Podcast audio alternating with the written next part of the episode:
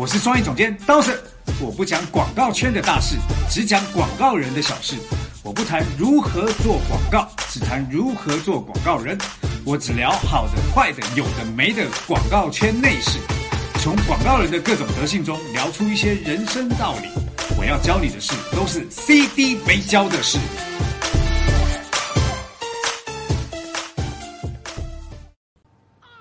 CD 没教的事，大家好，我是刀圣，我旁边的是杨帆，大家好。哎，我们的创意总监杨帆，今天我们要聊什么话题呢？啊，今天的话题是广告人的职业发展。哎呦，这个话题讲的就大啦。是，为什么要聊这个话题？起因呢是我们的那个呃创业养分群里面有一个年轻的小朋友，哎，他有呃加到我们一个同事的微信，然后问说。呃，想要来我们公司试呃试着做广告的文案，那他原本其实是做设计的，那这个时候同事就会好奇问说，哎，为什么你想要转从设计转成文案？那他的回答是因为他的目标是要做一个呃广告的创意人，那所以感觉上是跟他未来在广告这个领域的职业规划有关。那也就勾起了我们很多年轻同事的共鸣。就大家在入行的时候，其实包含我啦，在刚入行的时候都会好奇，嗯，我现在是文案，或者我现在是一个小 AE，那我将来呃下一步是什么？五年之后是什么？十年之后的职业规划应该是什么样子呢？哦，这个问题啊，事实上呢，我我觉得这个问题，我我有一些地方跟你们。可以分享，因为好啊，因为我先补充一下，因为其实，在可预见的范围内，那小 AE 肯定是可以慢慢生成 account leader。嗯，那我我们想要听一下刀森你来分享的是 CD 不会告诉我们的更多的事情。对，因为这个创意总监不会教你嘛，哦，只有听我们节目才会有。嗯，那事实上呢，呃，我入行已经二十年了嘛，那。我的二十年这个阶段，从前跟我一起工作的 A E 设计、文案、媒介等等这样的角色策略，现在呢，各自都有各自很好的生活，然后也有各自的人生规划。嗯，那纵观这些生活跟人生规划，我在看待他们的工作的整个状况以后，我就发现了一个很重要的特点。嗯，那个特点就是他们现在都在做他们自己喜欢的事。哦。而这个喜欢的是你问我说跟他的一开始在做这工作的职业规划有没有关系？我发现非常有关系。哎，那有什么共通点，或者是我们新人可以借鉴的吗？好，我们先来看一下现在在呃广告行业里面分着区块有哪一些，好不好？好。呃，在我那个年代，好，呃，有设计，设计就做美术的部分工作嘛。那有一部分的工作呢，可能叫文案。在写字的工作，对，那媒介就是媒介采购啦，A E 就在做客户服务啊，策略就是在做更多的呃消费者洞察呃策略性的思考这样。但是因为现在的广告跟我们那个时候比较大的差别是，现在有很多不同的行销的载体，越来越多新的形式出现，对嘛？比如说呃 social 的部分，那 social 的文案跟原本做广告的文案中间最大的差别就是 social 文案要更有网感一点。是什么叫网感？嗯，就是要随时知道最近网络在流行什么，甚至是年轻人他们有什么新的用词，然后或者是怎样的语序会让他们读起来感觉是既顺然后又酷的。对，热点跟着热点，对，然后说话方式要更加有网络世代的年轻人的感觉，而且还更有人的味道了。对，你知道这件事情呢？如果对于传统广告。的人来说会有一点点障碍，是因为传统广告人可能会更加的去思索，呃，文案当中的精简，并且是不废话的东西。嗯，可是事实上，所谓有网感的文案啊，已经跟这件事情完全不一样。所以你看，字多字少无所谓了，已经。对，所以你看我们现在，呃，像我这一辈的一些。资深的以文案为主的那些前辈们，嗯，他们在看待现在这些网络文案，他们都是望头望呃摇头心叹，因为事实上，当时我们受到的教育或是学习到的东西，到现在如果要写成那种很网感的东西，其实很难写，因为他们接触网络的部分可能就不会像我那个时候。其实我还算是很多，原因是因为我从一开始切入就是做地区图，嗯，好，所以我我每天都在接触这件事情，所以我还比较习惯。可是传统就会比较辛苦。那慢慢的，我们就举个例子来看好了。呃，一个很厉害的文网文字广告人叫李新平，嗯，那李新平呢，他也是从文字文案开始着手。可是李新平很特别的一个点就是。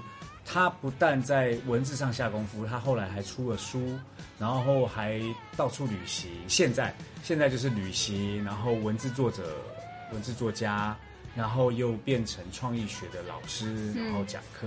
可是你会发现，他所有的呃呃现在在做的所有事情，跟文字都脱离不了关系。而且你会发现，他如果用文字去写一段旅行，哇，天哪，这旅行看起来就特别美，嗯，对不对？所以。我我觉得，呃，而且他现在在做的很多事情都是很，呃，走文艺的内容当中，因为跟他本身的文案气质有关。啊，对对，他的气质其实就是很文人的气质。嗯，好，那所以也变成是这样，他也尝试着在做一些跟网络相关的事情，而恰恰好他弥补了在现在 social 或者是网络文字当中很重要一块，就是深度的那一块。但那个深度不是深到大家看不懂。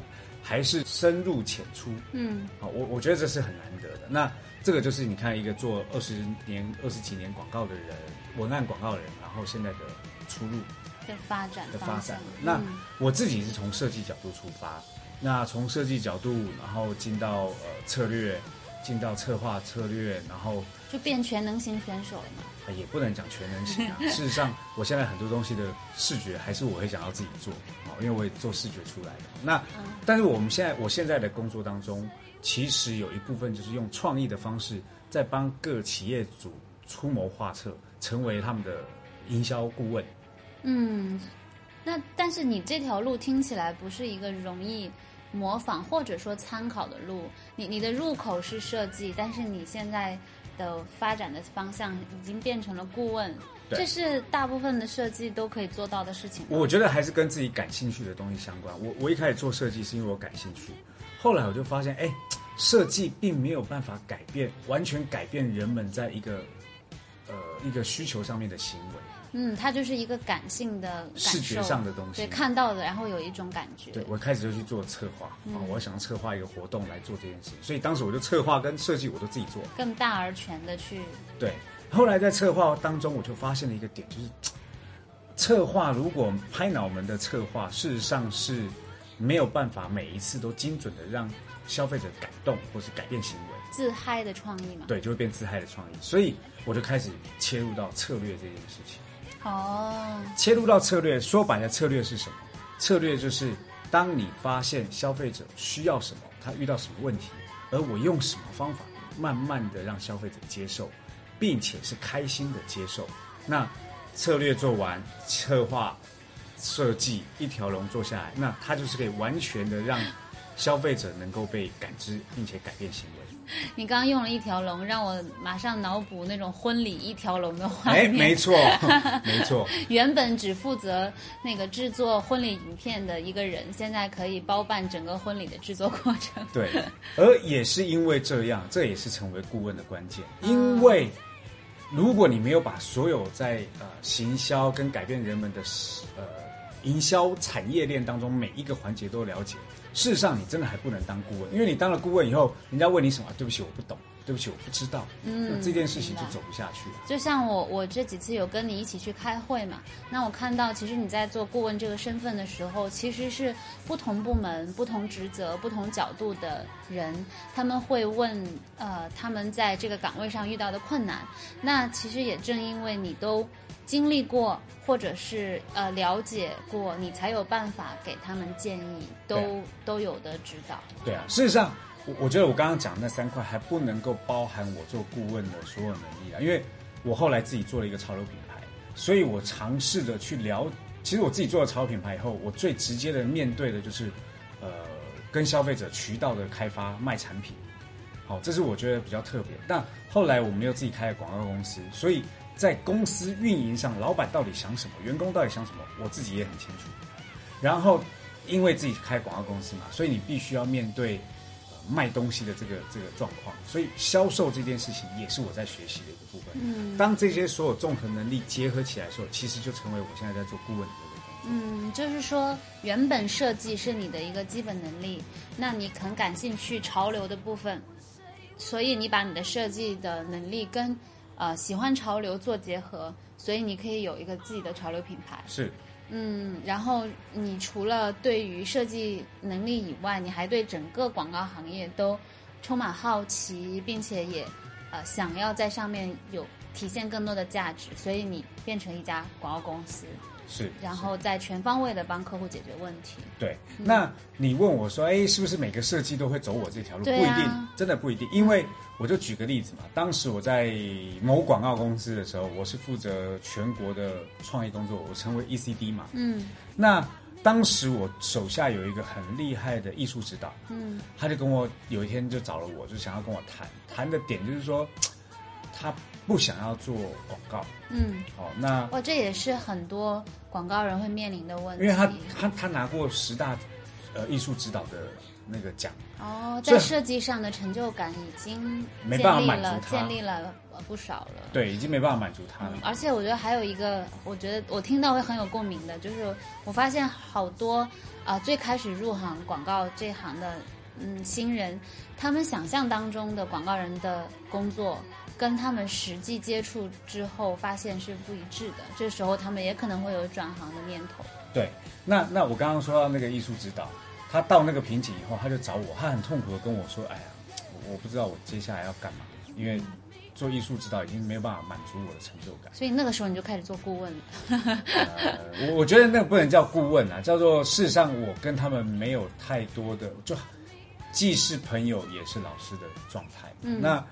呃，照正常的广告公司的主管面临到这种问题，都会哎呀，没关系啊，你劝一劝，对啊，你不用想那么多，有继续留在我部门好好工作哦。对啊，留在创意里面，一定广告圈有你的一个位置嘛，一定会讲这种鬼话。可是我当下并不是讲这种话，我当下就问他说：“那你想做什么？”他跟我讲说，他想要做一个潮流品牌，跟你一样的想法哎。事实上，我那个想法只是因为我很喜欢买衣服。但是当他说了这件事情之后，我就跟他讲，我就我他当他讲完的时候，我就说好，我觉得你应该要做这件事情，而且你要做这件事情，我还有一个东西可以帮你，嗯，就是我可以从资金上帮助你。所以当时我们就创了这个潮流品牌，所以他是我潮流品牌的合伙人。哦，对，所以这个问题就来了，就两个故事合成了一个故事。对，就是很多人遇到这种事情的时候啊，你要留下来，可是我的角度叫做满足他想要做的事情。那这件事情就是会聊到最后我要讲的那个总结。事实上啊，我们刚刚说到广告人从起跑线的时候就开始迷茫，嗯，那个迷茫是不知道自己未来会走向哪一条路。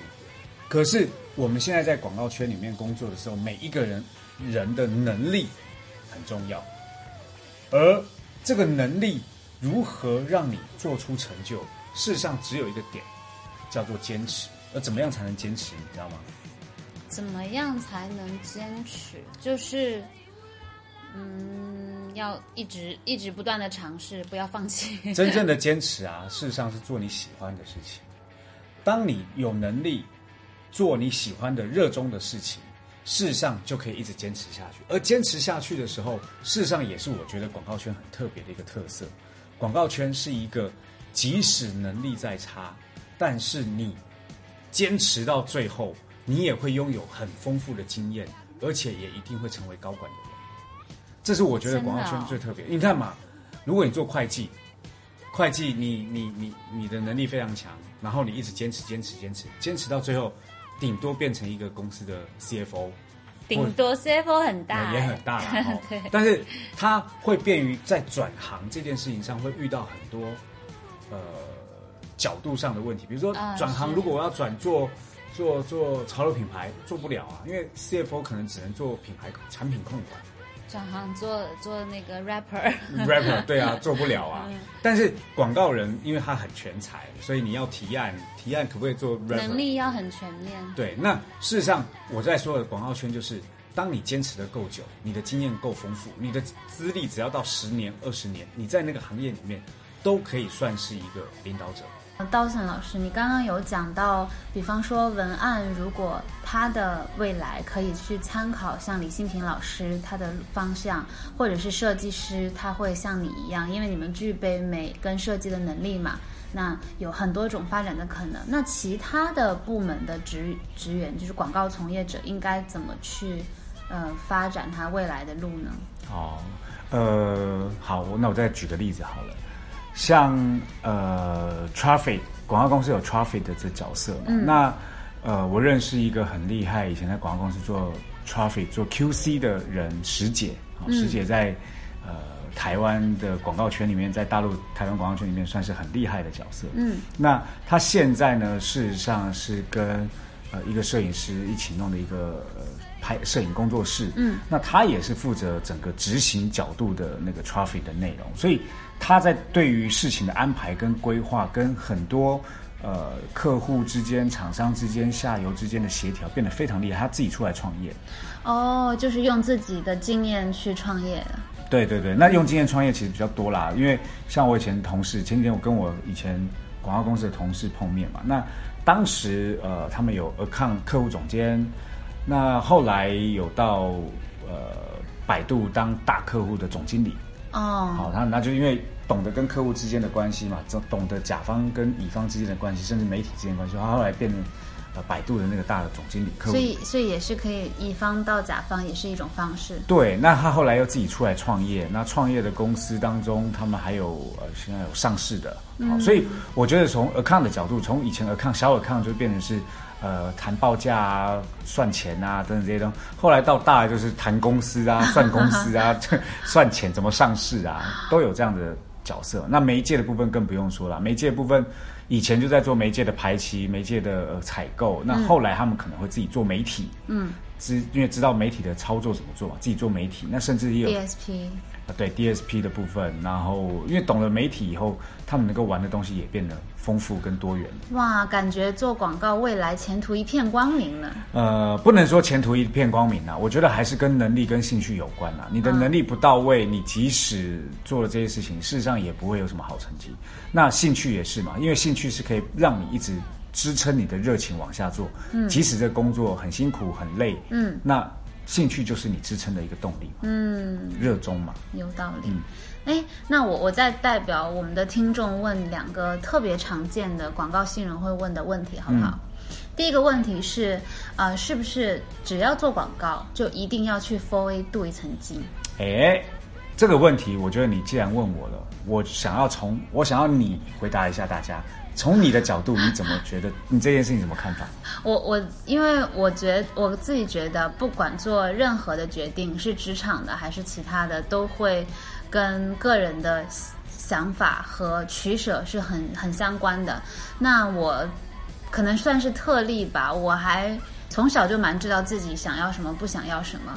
我在最初入行的时候有想过要去 Four A，那你不是那时候投简历在澳美？对对对，呃，那个不是简历，我那时候还没毕业，是一个新兵计划，当时是有要去澳美这样。嗯，所以我对于 Four A 最初一定是有向往的嘛。但是像我现在已经呃在广告做了几年。我目前的感受是，我喜欢小而简单的工作环境，但同时要满足我想要做广告很专业的广告服务的这件事情。如果能满足我的话，小而简单的氛围我会更喜欢。所以对我来说，我是没有选择要去 f o r w a r 的。对，所以事实上你的答案也是。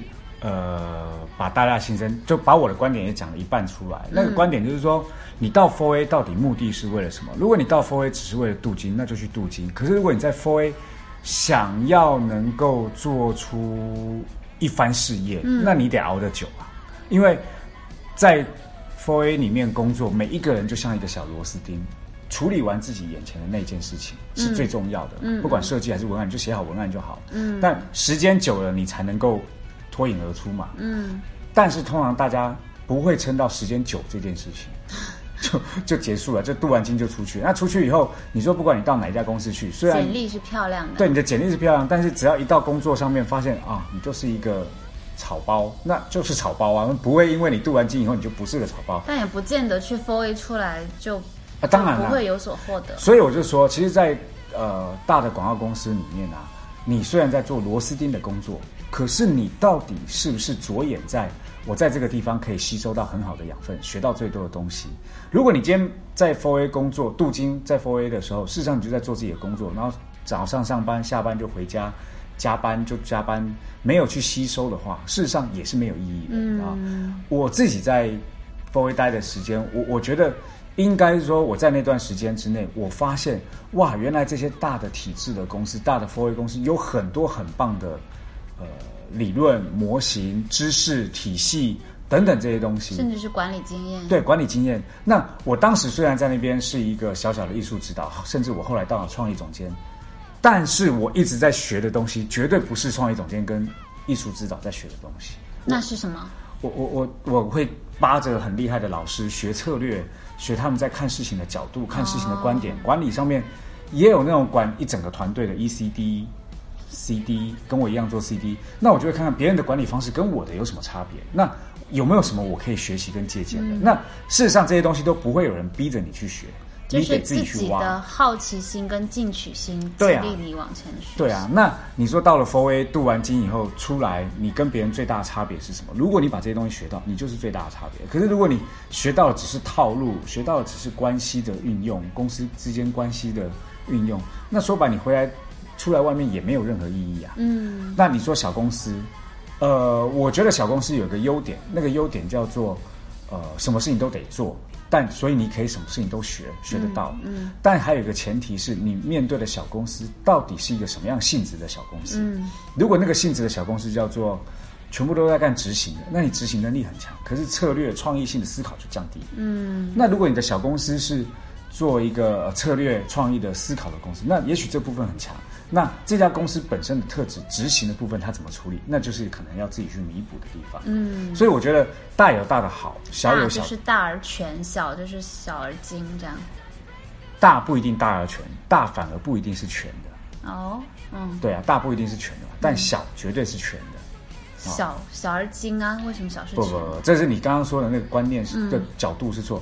大而精才是对，因为你在大公司里面一直在做专精的事情。哦，你说回归到每一个人。对啊，大的公司里面你做专精的事情，的事情。可是你不能因为做专精的事情而忽略掉大的格局的思考。嗯，这个有意思。对，那小反而你要很全面的去。对啊，小而全。增长能力。对，小而全，这个全就是我可以看得清楚每一件事情的处理方向跟做法，但是你要自己去专精自己最有。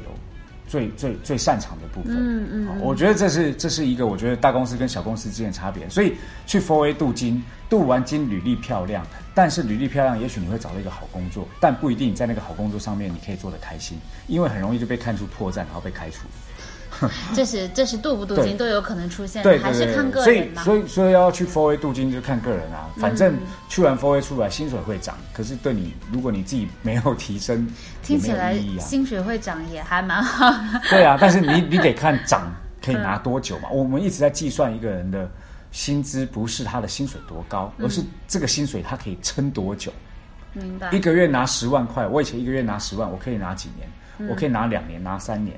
可是有人一个月拿十万，可能第二个月就没了。嗯，对，那那就是看自己个人的提供的价值不符的时候，对啊就会出问题啦。我跟你讲，老板们都不是傻子，HR 不是傻子，拿了这么高薪水，你干的只有这种事，你就滚吧。嗯，哇，好像感觉这通过这个问题又获得了很多你的观点。嗯，好，好。第二个问题是。呃，现在我们有一个词嘛，叫广告狗。我们都是做广告狗，很辛苦嘛，被客户虐。那是不是有一个未来有一条路特别适合我们，就是反过去当甲方虐别人？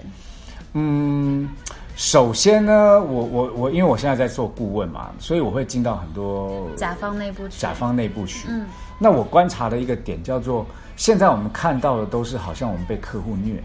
是啊，可是问题是你到甲方以后，你会发现，其实你被虐的那个点，并不是客户，不是代理公司虐你，因为我没有客户了。呃，对，因为我上面没有客户了。对，但是你背的压力，不是人不人虐你的问题，是你能不能在这家公司继续待下去。我就举个简单例子，对啊，你的销售量如果这个季这季没有增长，你下个季就滚蛋吧。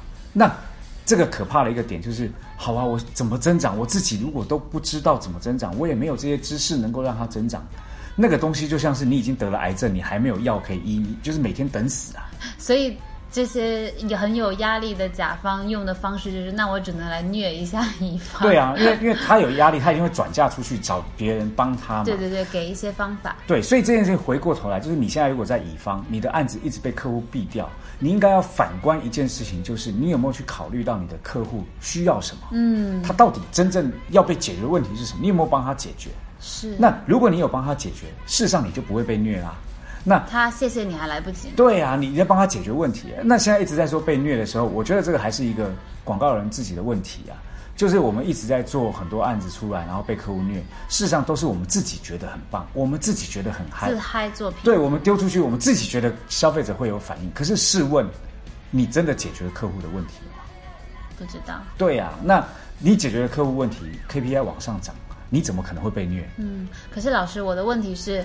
广告人的未来是不是去甲方是一条蛮好的路？我的答案就是，你如果能力不行，去甲方去乙方是一样的答案，就是你都做不长。那你如果去了甲方，我觉得唯一有个好的是，你终于可以知道为什么甲方思维了。对你为什么会被虐，你就可以看得清楚为什么被虐。嗯，那那也也是对这个行业一个比较全面的了解。可是甲方乙方你都就是。感同身受过吗？对，但你知道你以前为什么被虐的时候，现在你应该要调整自己的专业知识，避免自己呃能够活到下一季。嗯，所以你不应该把你的问题跟责任跟跟那个全部又推给乙方。明白？哎，那我你反而启发我一个点，就是其实现在在听节目的所有广告人，不管你是小白还是已经有了一定的资历。呃，如果你也在思考我要不要去甲方转身去试试看，呃，其实可以从现在开始，我们就可以让自己先变一个甲方思维，在做现在的事情。对，其实我觉得变甲方思维这件事情很难，很难，因为你看，我真正改变甲方思维的原因，是因为我有好几个朋友已经变成 CEO，甚至我自己开公司了。嗯，自己开公司以后，几个朋友变 CEO 以后，你在跟他们聊的时候，你就会发现。